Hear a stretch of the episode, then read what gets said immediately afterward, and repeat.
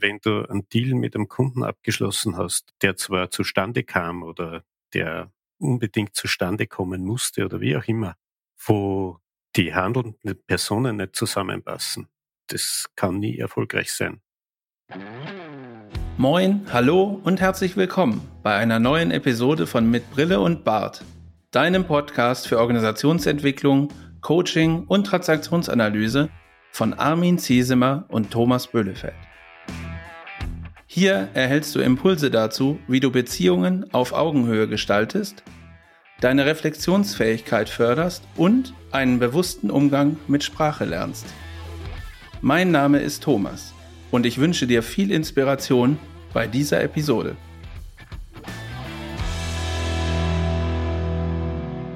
Moin, hallo und herzlich willkommen an euch da draußen an den Empfangsgeräten und ja, neue Folge im Podcast mit Brille und Bart, heute mit dem Titel Die Macht des Persönlichen im Digitalen.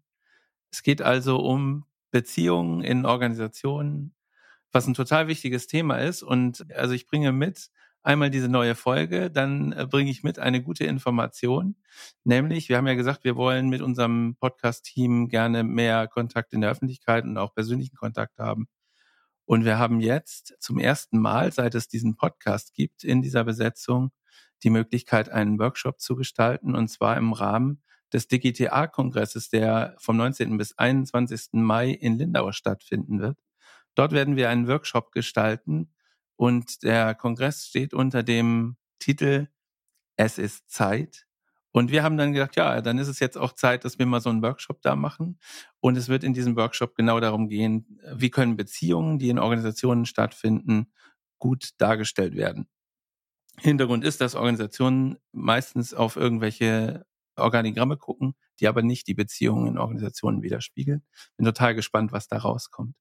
Und wir haben uns vorgenommen, auf dem Weg dahin die Road to Lindau zu bestreiten und die Themen rund um beziehungsorientierte Organisationen da in den Mittelpunkt zu stellen. Und das äh, bin ich gespannt, wie das gehen kann. Und wen ich noch mitgebracht habe, ist natürlich, wie immer, den Armin. Hallo Armin, freust du dich auf den DGTA-Kongress? Ja, Thomas, hallo, es ist Zeit, es ist Zeit, dass du mich äh, hier heute begrüßt. Ist wirklich, ist wirklich Zeit. Ich freue mich ja wirklich ungemein, ungemein über deine Einführung heute, weil es ist wirklich Zeit, dass wir jetzt nach dieser Zeit, wo wir diesen Podcast mit Brille und Bart betreiben, miteinander mal an einem öffentlichen Ort auftreten können, dürfen und dann noch zu diesem Thema Es ist Zeit, das finde ich wirklich wunderbar. Es ist auch Zeit für beziehungsorientierte Organisation. Wie du gesagt hast, Thomas, wunderschön. Auch eine Gamme bilden nicht ab, was Beziehungen in der Organisation wirklich sind. Und auf der anderen Seite bilden ja Organisationen auch selten in einer Art und Weise die Beziehungen zu ihren Kunden, zu ihren Lieferanten in irgendeiner Art und Weise wirklich strukturiert ab. Und das ist ja alles so ein bisschen flüchtig. Wie versteht man Beziehung? Was ist Beziehung? Was heißt Nähe? Was heißt Distanz? Was hat Zeit damit zu tun? Und da haben wir heute einen wunderbaren Gast mit dabei, Franz Schätz. Franz Schätz, mit deinem Unternehmen, das ja wahnsinnig tönt. Dienst am Kunden heißt das. Da geht's ja wirklich um Beziehung in Reinform, aber nicht nur das, sondern eben auch um ein ganz neues Modell, das das Persönliche, die persönliche Beziehung im Digitalen bewusst ins Zentrum rückst. Hallo Franz, schön dich heute bei Mi Brille und Bart mit dabei zu haben. Hallo Armin, hallo Thomas, grüß euch. Ja, hallo Franz. Vielleicht bevor wir ins Thema einsteigen und äh, gucken, ob es das überhaupt gibt, Beziehungsorientierung in Organisationen, bin ich schon total gespannt, was du erzählen magst. Vielleicht stellst du dich kurz vor. Wer bist du? Wo kommst du her? Was machst du so? Sehr gern. Ja, zuerst einmal, lieber Thomas, lieber Armin, danke für die Einladung. Brille und Bart ist ja für mich ein relativ neues Thema, kenne ich erst seit Anfang November vergangenen Jahres ist super spannend, was ich bis jetzt gesehen und erlebt habe. Und es freut mich total, dass ich da heute bei euch sein darf. Zu mir ganz kurz. Ja, ich bin an sich ein senioriger Jungunternehmer. Auf Basis des Unternehmens meiner Frau habe ich mit verschiedenen Partnern vor circa zweieinhalb Jahren oder an sich schon ein bisschen länger Geschäftsidee entwickelt. Und aus dieser Geschäftsidee wurde dann vor eben zweieinhalb Jahren bei mir mit knapp 50 Lenzen die Gründung eines eigenen Unternehmens. Und mein Unternehmen beschäftigt sich mit dem Spannungsfeld zwischen Regionalität, Digitalisierung, dem Komfort, den Digitalisierung bildet, auf der einen Seite und auf der anderen Seite das Thema persönliche, individuelle Beratung, Betreuung, den Mensch als Individuum ansprechen. Und zwischen diesen Welten versuchen wir mit dem Konzept, das wir entwickelt haben, in einem sehr speziellen Bereich, im Apothekenbereich, eine Brücke zu schlagen. Ich habe halt lachen müssen, weil heute in der Lokalausgabe der Salzburger Nachrichten war eine super Karikatur, die etwas augenzwinkernd auf unsere aktuelle Regierungssituation in Österreich äh, schaut. Und das, das, Schlagwort unserer Regierung war oder ist, weil da doch zwei sehr unterschiedliche Organisationen am Weg sind, das Beste aus beiden Welten. Und das könnte man hier auch sehr schön anwenden. Eine zweite Themenwelt, die mir extrem am Herzen liegt und mit der ich mich auch sehr intensiv in, äh, beschäftige, auch aus meiner Vergangenheit schon, ich war 21 Jahre in, in einem Konzern unterwegs beruflich, ist die Fragestellung, welche Organisationsformen bringen eine hohe Erfolgswahrscheinlichkeit mit sich? Das ist für mich ein total spannendes Thema. Ist es der Konzern? Ist es eine kleine Struktur? Ist es ein Familienunternehmen? Was sind die Erfolgsfaktoren und gegebenenfalls sogar Erfolgsgeheimnisse und Vor- und Nachteile, die da dahinter stecken? Und aus dem abgeleitet mache ich eigentlich auch einen relativ experimentellen Ansatz für mein Unternehmen und stelle mir bei der Frage, wie ich mein Unternehmen aufstelle, so die Leitfrage, was passiert, wenn ich den Fokus von den Stärken des eigenen Teichs auf starke Kooperationen lege. Ja, und da haben wir uns ja kennengelernt, Franz. das war ja im November der Moment, an dem wir uns begegnet sind beim Workvision Barcamp vom Institut für emotionale Intelligenz genau. mit Martin Seibt und Chris Holzer zum Thema, was kommt nach der Hierarchie. Das war das, was uns zusammengeführt hat. Und in einem kurzen Gespräch, wir haben ihn also nur kurz getroffen, fand ich eben genau den Ansatz, die paar Sätze, die du gesagt hast zum Thema, was Beziehung, Beziehungsorientierung bei euch in eurem Unternehmen bedeutet, etwas ganz Wesentliches. Und nebenbei finde ich es auch ganz wunderbar, dass es bei euch gelingt, die private Beziehung, nämlich die eheliche Beziehung auch unternehmerisch zu übersetzen. Das ist ja auch keine einfache Geschichte, das scheitert ja auch oftmals, wenn äh, private Beziehungen in eine Gründung hineingehen. Und das hat bei euch ja zu Beginn, du kommst ja aus der Konzernwelt heraus, immer wieder mal auch zu Kaminfeuergesprächen geführt in der Vorbereitung dieser Gründung. Naja, es waren weniger Kaminfeuergespräche. Für mich war das an sich der spannende Punkt und auch einer der Triebfedern und wo ich heute sage, das würde ich genauso bei 100 Entscheidungen wieder so machen war das Thema, dass wenn kritische Themen da waren, ich durch das kleine Unternehmen meiner Frau, das ist ein Betrieb mit, mit, mit acht Mitarbeitern beziehungsweise Mitarbeiterinnen, dass wir, wenn irgendwo Themen waren, die, wo ich, wo ich einen Input leisten kann, weil ich bin ja natürlich kein Pharmazeut, sondern ich komme eher aus der technischen Ecke, technisch, technisch, wirtschaftlich und wir ergänzen uns da super, meine Frau und ich. Das Schöne, ja, ohne Rücksicht auf große Einflüsse von außen einfach sich zusammenzusetzen, tief in die Augen zu schauen, die Themen zu diskutieren, dann eine Entscheidung zu treffen und dann mit einer guten Entscheidung hinauszugehen sozusagen. Und das ist der komplette Unterschied eben zu einer Welt, wenn du x Abteilungen, interne Bereiche etc. mit Themen befassen oder, oder die zufriedenstellen musst. Und, und das hat mich auch sehr stark auf die Richtung des Weges gebracht, den ich jetzt seit zweieinhalb, drei Jahren marschiere. Natürlich ist es hochinteressant oder auch spannend zum Teil, wenn äh, quasi die berufliche Zusammenarbeit mit der privaten Partnerschaft äh, sozusagen parallel läuft. Trotzdem ist es so, dass das äh, aus der Konzeptentwicklung heraus ich jetzt mein eigenes Unternehmen sozusagen ausgegründet habe, aus der Apotheke heraus und damit wir trotzdem den Spagat auch schaffen, dass Abendtisch nicht nur die Firmen oder die Firmen im Vordergrund stehen, sondern da auch noch sehr viel Raum für anderes ist. Es braucht eine ganz große, also eine hohe Rollenbewusstheit auch ja. zu trennen, was ist wo. Und aus der transaktionsanalytischen Perspektive geschaut, äh, ist das ja auch sowohl für das Unternehmen, das junge Unternehmen, auch eine Herausforderung, hier einen Entwicklungszyklus auch zu durchlaufen. Ist ja auch eine Geburt in dem Sinne nochmal, eine späte. Und da hat Nola Catherine Seymour hat da einen Zyklus der Abhängigkeit beschrieben. Und sie beginnt entsprechend der Grundpositionen in der Abhängigkeit mit dem Bedürfnis der Geborgenheit, also aus der Position, ich bin nicht okay, du bist okay. Und um dann später dann in eine Okay-Okay-Haltung zu kommen, das ist ja immer wieder der Auflaufpunkt in der Transaktionsanalyse, in eine Haltung zu kommen, ich bin okay, du bist okay, und in eine wechselseitige Bereicherung zu gelangen, eine Haltung, in ein Miteinander, ein Umgehen miteinander, das eben wechselseitig bereichert auf Augenhöhe. Und das ist ja dir und euch, Franz, ja auch wirklich wesentlich in der Grundhaltung von dem, was ihr so tut. Was tut ihr eigentlich? Die Grundidee dessen, was wir tun, entstammt, wie ich es vorher schon angeführt habe, aus der Situation der, des Betriebes meiner Frau der am Rande eines Zentralraums ist, der super etabliert ist im Ort, regional, der aber vor der Rahmenbedingung steht, dass die Kunden, vor allen Dingen die erwerbstätigen Kundinnen und Kunden, nicht vor Ort, da wo der Betrieb meiner Frau ist, arbeiten, ihr Erwerbsleben haben, sondern vor Ort wohnen und zum Teil oder zum Großteil ihrer Tätigkeit, die sie nachgehen, örtlich ganz woanders ist. Und der Betrieb hat sich als einen super Ruf erarbeitet dort in der Region.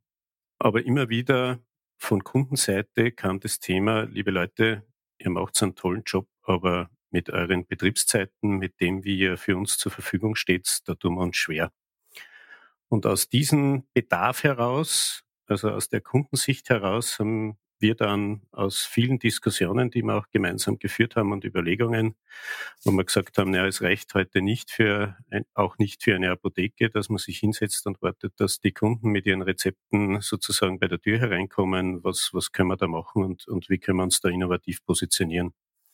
Und wir wollten Dinge anders tun als alle anderen. Und aus dem heraus ist dann das Konzept entstanden, das heute sozusagen Unternehmensgegenstand meines Unternehmens ist, Nämlich wir haben versucht, dass der sehr persönliche, der sehr individuelle Verkaufs- und Beratungsprozess, der in der Apotheke stattfindet, dass wir den weg von Verkaufslokal oder Offizien, wie es im Apothekengeschäft heißt, äh, heben und zumindest als Ergänzung digital abbilden können. Und daraus ist unser Geschäft oder unser Konzept entstanden mit einer Kommunikations- Bestell- und Geschäftsabwicklungs-App, wenn man so will, auf der Kundenseite der Apotheke mit einem Abwicklungs-Backend oder Portal in der Apotheke. Und wir haben das Ganze dann noch ergänzt um das Thema Geschäftszeiten sozusagen den Kunden da eine, ein erweitertes Angebot zur Verfügung stellen zu können. Wir haben das dann ergänzt um eine Hardware-Komponente.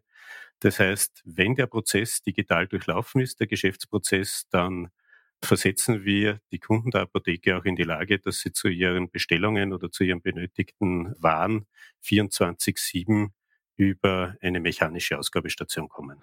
Ja, finde ich sehr interessant den Ansatz, ähm, weil ich jetzt im ersten Moment, ne, wenn du sagst, die konnten mit den Geschäftszeiten nicht mehr so richtig was anfangen und hatten Schwierigkeiten. Ja, es gibt ja äh, da auch genügend Alternativen, um, um das Problem äh, der Nichtverfügbarkeit von Apotheken zu lösen, Internetapotheken könnte ich ja auch benutzen, aber die Sache Medizin, äh, medizinische Versorgung und Medikamente ist aus meiner Sicht natürlich auch eine sehr persönliche, also ist anders als Nudeln kaufen oder so.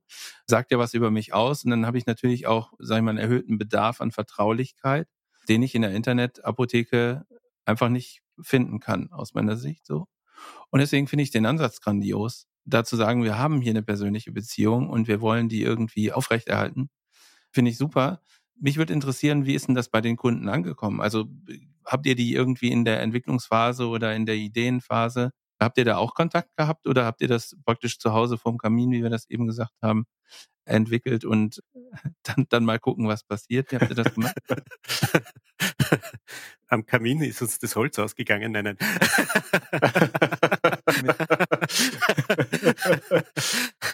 Nein, das hat uns, das hat uns selber total überrascht. Wir, also vielleicht nur ganz kurz äh, zum Konzept selber, das, das, was uns da ein bisschen auszeichnet. Wir sind ja in einem extrem legistisch geregelten Bereich unterwegs im, im Medizinbereich und, und äh, unser Geheimnis oder unsere Idee war, dass wir das Thema eben nicht wie die vielen Webshops und anderen Angebote, die es im, im Medikamentenbereich gibt, auf, auf rezeptfreie Medikamente äh, beschränken, sondern dass wir auch in die Lage kommen, dass man einen ganz normalen Rezeptprozess, wenn ich vom Arzt komme, über das System abwickeln kann. Das ist das eine. Das zweite, ja, die Kunden, das hat uns total überrascht. Also ich werde eigentlich täglich auch in den Gesprächen mit meinen potenziellen Kunden überrascht, weil immer wieder neue Anwendungsthemen oder, oder neue Features, an die wir im ersten Ansatz, als wir das Thema entwickelt haben, ja nicht eine Sekunde dran gedacht haben, dass das Relevanz hätte und das hat's aber.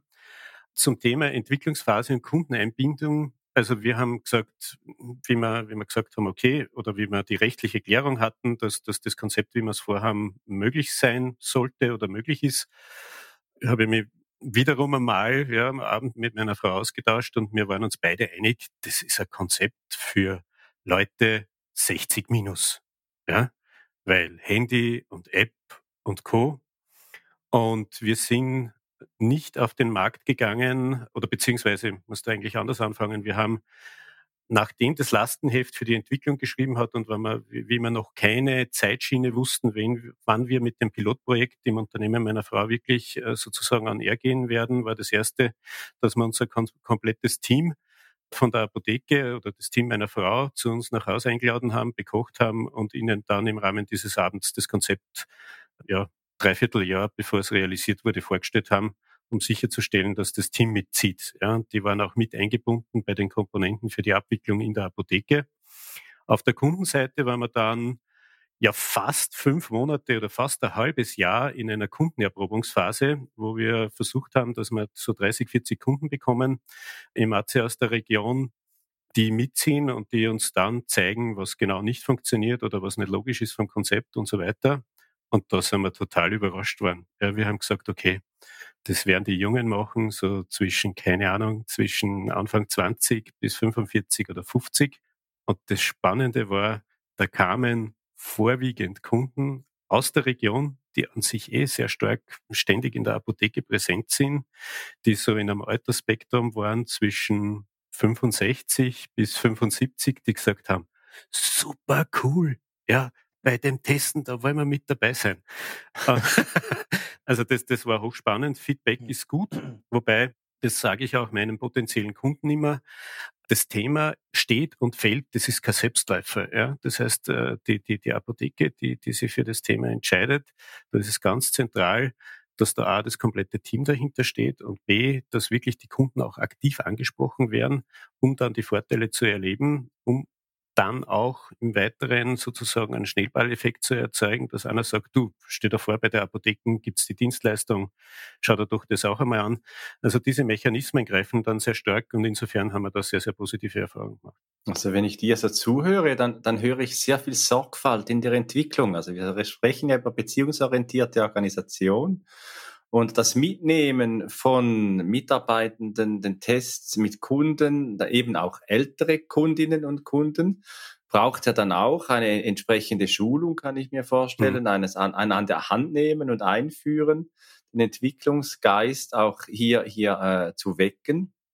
Und das braucht ja schon einiges auch an Sorgfalt. Also ich kenne verschiedene Beispiele, gerade wenn du sagst, eben auch das Team wurde frühzeitig darüber informiert, mitgenommen, viel Transparenz höre ich bei dir daraus, wo ich äh, andere Projekte kenne, wo man auch sagt, so jetzt morgen wird äh, Software XY eingeführt und ihr müsst dann einfach nachvollziehen, wer Fragen hat, da kann sie sich an die Hotline wenden.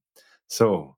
Und, und das geht ihr ja viel sorgfältiger an. Und gerade, Thomas, du hast es gesagt, Gesundheit ist ja immer etwas, das sehr persönlich betrifft, das sehr viel Vertraulichkeit auch verlangt, etwas ganz Intimes in einem intimen Feld. wo ihr ja die Transformation macht von einem gut bewährten, niedergelassenen Apotheker in die digitale Welt. Und wenn wir heute darüber sprechen, die Macht des Persönlichen im, im Digitalen, welche sind denn aus deiner Sicht die Anforderungen an Beziehungsaspekte, dass so eine Transformation auch gelingen kann? Aus meiner Sicht ist ganz wichtig, dass, dass es jetzt kein Entweder-oder-Prinzip ist. Das heißt, entweder ich gehe in die Apotheke oder ich arbeite mit der Apotheke digital zusammen, sondern dass es ein sowohl als auch ist. Und das ist im Konzept auch total gewollt. Ja weil Apotheke ist natürlich in den, in den, äh, wenn man durch die verschiedenen Altersstrukturen schaut, in unterschiedlicher Ausprägung, aber Apotheke ist immer auch ein lokales Kommunikationszentrum, zumindest bei uns am Land. Ja. Und das wollen wir damit natürlich nicht abschaffen, sondern ganz im Gegenteil, wir wollen oder Ziel ist quasi da eine Ergänzung zu schaffen. Und, und das ist für mich da ein ganz ein zentraler Punkt. Ja, die Apotheker als, als Kommunikationszentrum kenne ich auch aus, aus der Verwandtschaft. Ich sage jetzt nicht, wer die Person wird wissen, wer gemeint ist. die immer wieder gerne äh, dahin geht, einfach um, also auch um einzukaufen, aber auch um einfach äh, Menschen zu treffen, sich mit den Leuten dort ja. unterhalten. Das wegzunehmen, glaube ich, wäre wär wirklich äh, ein gravierender Einschnitt gewesen. Jetzt haben wir über die Macht des Persönlichen im Digitalen äh, gesprochen in Bezug auf was während der Ideenphase sozusagen zwischen deiner Frau und dir da entstanden ist als Idee.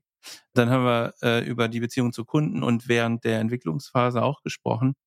Die Macht des Persönlichen im Digitalen spiegelt sich aber auch in einem ganz anderen Aspekt wieder, hattest du erzählt. Und das finde ich super spannend, nämlich wie ist die Entwicklung dieses Produkts entstanden? Das hast ja nicht alles du mit deiner eigenen Firma gemacht, sondern da spielen Beziehungen ja auch eine wichtige Rolle.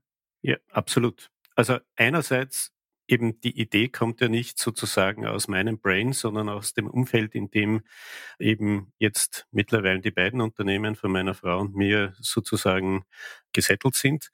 Und das Zweite ist ja, ich allein könnte da gar nichts. Äh, wir haben, wir haben einmal grundsätzliche Idee entwickelt und wir sind dann den Weg gegangen und das hat sich super bewährt. Das kommt jetzt auf den zweiten, auf meinen zweiten Herzenspunkt sozusagen oder das Experiment, das wir machen, dass ich jetzt nicht äh, begonnen habe, quasi bei mir eine IT-Abteilung aufzubauen und zu installieren und irgendwo eine, eine Werkstätte hingestellt habe und dort eben Ausgabestationen beginnt zu, zu produzieren, sondern mein Ansatz ist, und das hat sich Gott sei Dank, ich muss jetzt auf Holz klopfen, wie erfolgreich das Ganze dann letztendlich ist, wissen wir in 15 Jahren, aber trotzdem, bis jetzt hat sich das super bewährt. Ich bin dann den Weg gegangen und habe versucht, mir starke Partner an Bord zu holen. Und die sind auch der Rückgrat der Unternehmensstruktur, so wie wir sie fahren.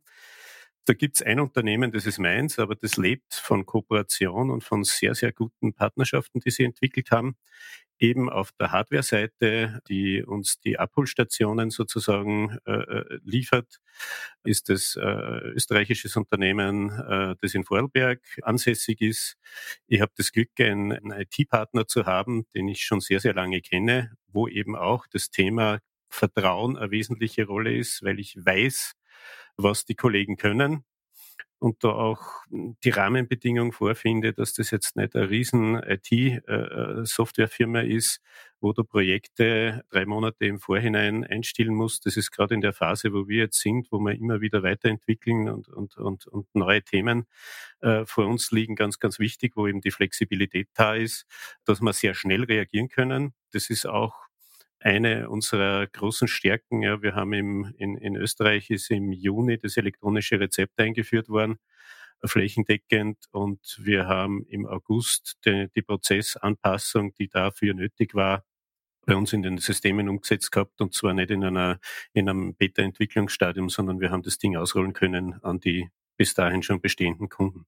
Und das ist ganz, ganz wesentlich und das funktioniert super. Ja, ich habe ich hab eine, äh, äh, eine tolle Backoffice-Kraft, die als eigenständige Unternehmerin mich unterstützen wird, um vorbereitet zu sein, dass wenn wir dann, wenn wir, wenn wir entsprechend nach oben skalieren, und es haben sich jetzt in der Zeit auch Paten oder Kooperationen ergeben, die aus dem Fokus kamen, da gibt's äh, auf der technischen Seite Situationen, die decken wir nicht ab. Ja, und da, da haben wir da haben wir dann versucht, den Weg einzuschlagen, nicht zu sagen, oh je, äh, so aus dem eigenen Teich heraus betrachtet, das haben wir nicht. Und wenn so ein Thema am Markt äh, auftaucht, dann versuchen wir trotzdem unsere Lösung sozusagen zu platzieren und zu argumentieren, sondern wir haben uns dann überlegt, na eigentlich ist der andere Ansatz oder die andere Anforderung, die es da geben könnte, eine spannende und können wir das nicht integrieren und da eben auch wieder so diesen sowohl als auch Gedanken versucht haben hereinzuholen und das bewährt sich super. Daraus äh, ist jetzt der Partnerschaft zu einem sehr, sehr großen Unternehmen im Entstehen, das uns dann möglicherweise helfen wird können, wenn es in Richtung Internationalisierung im Dachraum einmal geht. Und insofern muss ich sagen, bewährt sich das Experiment sehr gut. Hat natürlich auch seine Themen, weil du natürlich keinen direkten Zugriff hast. Ja, du bist, wenn du da einen Partner hast, der sagt, ja, interessiert mich jetzt nicht deine Belange, ich habe zehn andere Kunden, dann wird schwierig. Aber wir versuchen das wirklich auf Augenhöhe zu leben und das gelingt uns gut. Ja, und, und damit ja, bin ich da eigentlich sehr, sehr happy damit.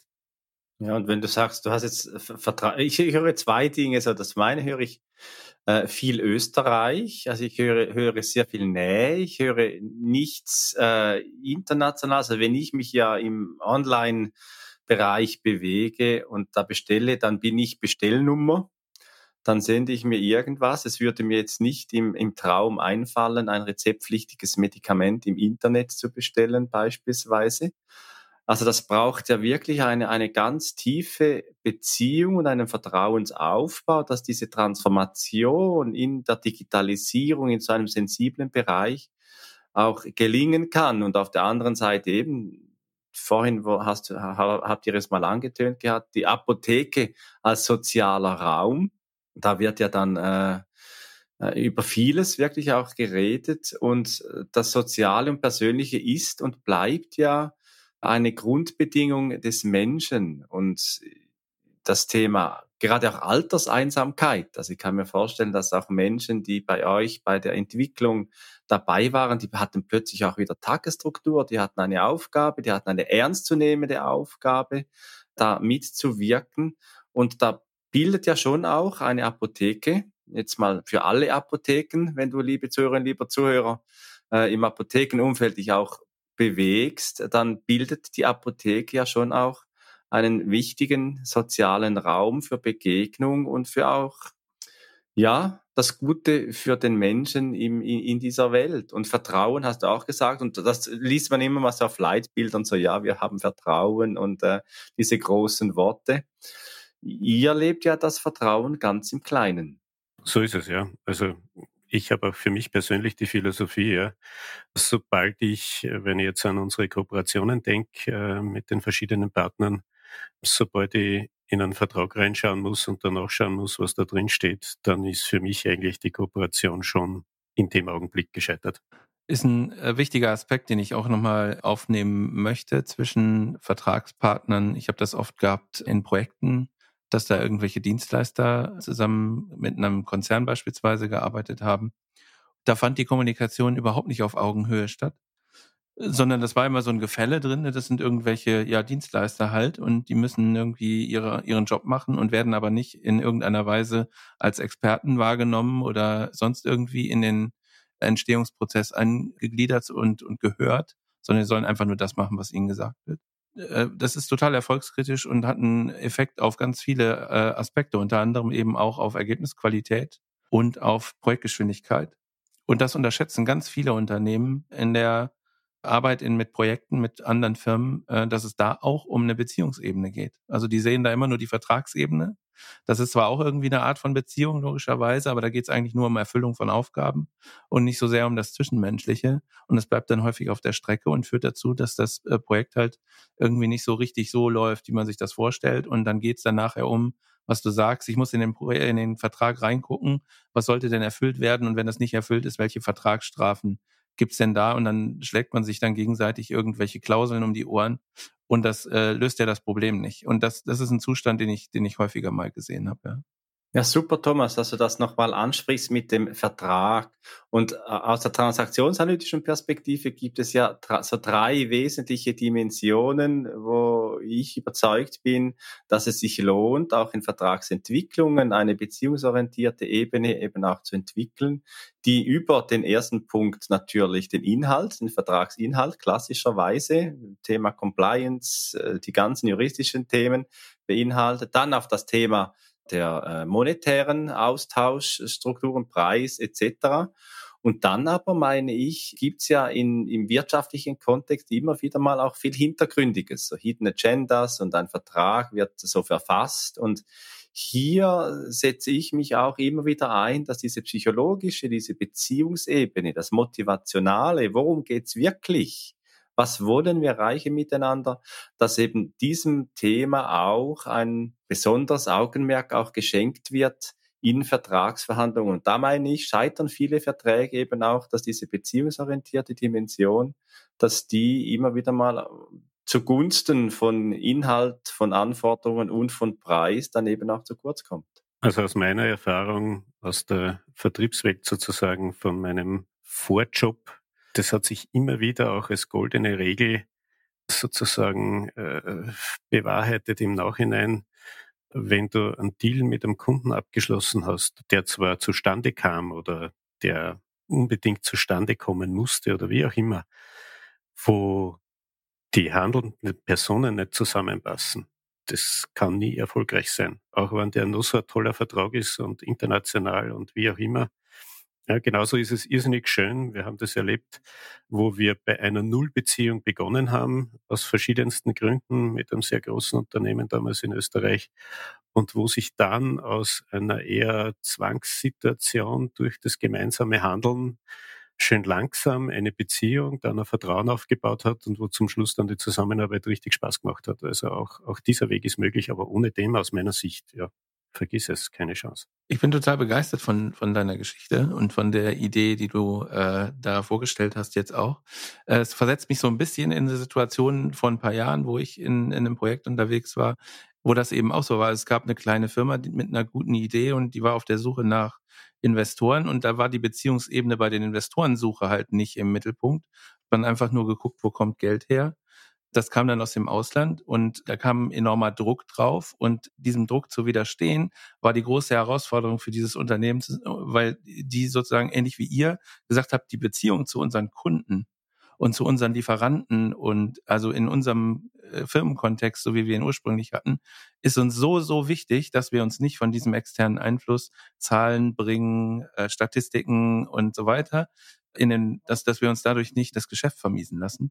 Und die sind tatsächlich sehr erfolgreich, auch in dieser beziehungsorientierten Organisationsidee. Äh, und ich äh, finde das großartig. Also das macht großen Spaß, mit äh, solchen Menschen zusammenzuarbeiten und sich die Geschichten anzuhören und dann auch zu erfahren, dass sie mit dieser Idee Erfolg haben können. Das ist großartig.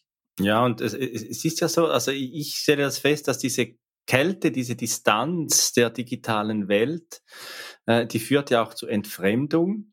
Und auf der anderen Seite äh, wandeln sich ja auch die, die Bedürfnisse, Lebenswelten verändern sich, Berufs- und Familienleben sind viel verstrickter miteinander und werden immer mehr entkoppelter.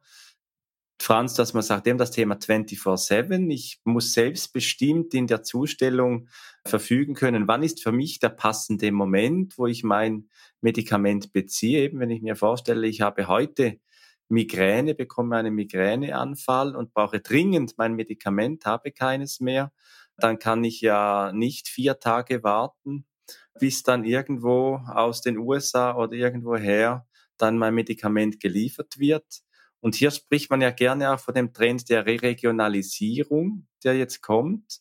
Und äh, da finde ich es ganz schön, wie, wie sorgfältig ihr eben auch in diesem Thema der, der Re-Regionalisierung euer Geschäftsmodell entwickelt und Menschen als Individuum in der Region eben auch, auch sieht. Das war auch ganz klar der Fokus, dass wir gesagt haben, unser Geschäftsmodell basiert nicht auf der Idee, dass wir jetzt von Matze aus, also vom, vom Standort des Unternehmens meiner Frau, äh, halb Europa beliefern wollen, sondern dass es eben um die Zusammenarbeit in der Region in dem Einflussbereich oder in dem Potenzial, in dem das Unternehmen ist, äh, geht und eben jetzt nicht um, um ja, um es als Bild zu sagen, um, um eine große Internationalisierung eines Geschäftsbusinesses eines äh, äh, regionalen Unternehmens. Ja. Das ist da ganz klar und auch definitiv die Ausrichtung und, und, und gleichzeitig die Abgrenzung, was wir eben nicht sind. Ja.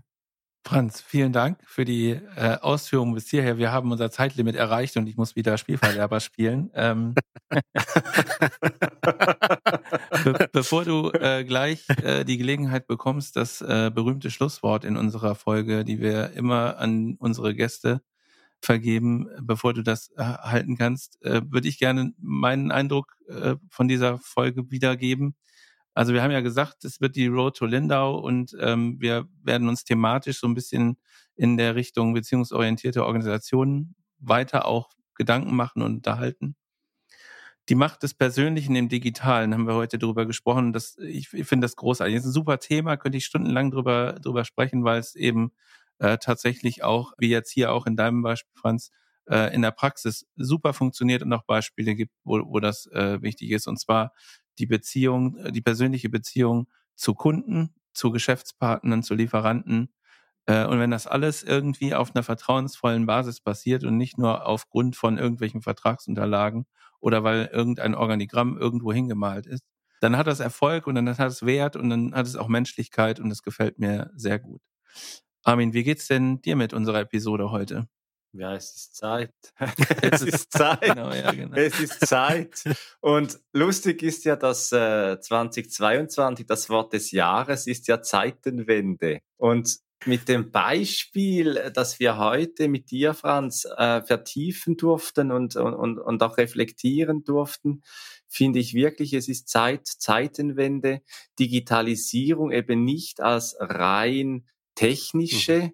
Dimension zu betrachten, sondern das war das, was mich auch im November in unserem kurzen Gespräch schon so fasziniert hat, diese Brücke sorgfältig zu erarbeiten. Das ist harte Arbeit. Wie lässt sich Digitalisierung, wie lässt sich Hardware, Software, wir haben heute ja auch über ganz harte Faktenthemen, die es in der Digitalisierung braucht, um eine Technologie zu entwickeln, unterhalten. Aber wie gelingt es, die menschlichen Bedürfnisse, äh, die gegenseitige Bereicherung, das, was den Menschen in einem sozialen Raum wie einer Apotheke eben auch auszeichnet. Wie gelingt es, Digitalisierung mit, was du so schön gesagt hast, mit einem sowohl als auch eben zu verbinden und damit eben nicht nur einem Betriebskonzept, einem wirtschaftlichen Konzept, äh, digitalisierungsverliebt nachzueifern, sondern eben auch wirklich einen gesellschaftlichen Nutzen in der Region zu stiften. Und das finde ich äh, wirklich faszinierend, wie ihr da dran seid und wünsche euch in dieser Zeitenwende äh, wirklich gutes Gelingen und auch ja einfach, dass das gut kommt und dass ihr weiter den Weg in dieser Beziehungsorientierung so gehen dürft, in der Sorgfalt und im Vertrauen, wie ihr das jetzt begonnen habt. Ja, vielen, vielen Dank, lieber Armin, lieber Thomas. Es war ein super spannender Diskurs mit euch, mit den Impuls, äh, Inputs und, und, den Impulsen, die, die auch von euch gekommen sind. Es war ja lustig, ja, Armin und ich haben uns in einem sehr speziellen, tollen äh, Workshop-Setting äh, kennengelernt und ich kann nur sagen, das war halt auch total speziell und toll, was ich mit euch erleben durfte. Ja, wir sind oder mein Unternehmen ist in einer sehr, sehr jungen Phase, in einer sehr jungen Entwicklungsphase und da ist Austausch, neue Sichtweisen und ein ehrliches Sparing eine extrem wertvolle Ressource. Darum, liebe Hörerinnen, liebe Hörer, wenn euch diese Themen auch bewegen und begeistern, bitte kommt auf mich zu jederzeit gerne zum Austausch.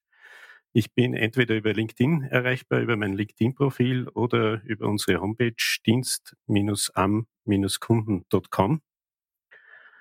Speziell natürlich, wenn Apothekerinnen, Apotheker oder alle, die im Apothekenumfeld unterwegs sind, ähm, das, was wir heute diskutiert haben, spannend finden, bitte fragt uns einfach an. Ja, und mir bleibt zum Schluss nur zu sagen, es hat in den letzten Zeiten sehr viel entweder oder gegeben. Und darum freue ich mich auf jedes gemeinsame sowohl als auch. Vielen Dank fürs Reinhören. Wenn dir diese Episode von Mit Brille und Bart gefallen hat, dann zeig uns das mit deinem Like und abonniere gleich den Kanal, damit du keine Folge verpasst. Alle Links zur Folge findest du in den Show Notes. Da findest du auch unsere Kontaktdaten, wenn du uns etwas mitteilen möchtest. Wir sind verfügbar in Deutschland, Österreich, der Schweiz und remote, wenn du Orientierung und Begleitung für deine Veränderungsprozesse suchst. Teile diesen Podcast mit Menschen, die davon profitieren können und lass eine Rezension bei Apple Podcaster. Ich bin Thomas und wünsche dir bis zur nächsten Episode eine gute Zeit. Komm mit und verbinde Perspektiven.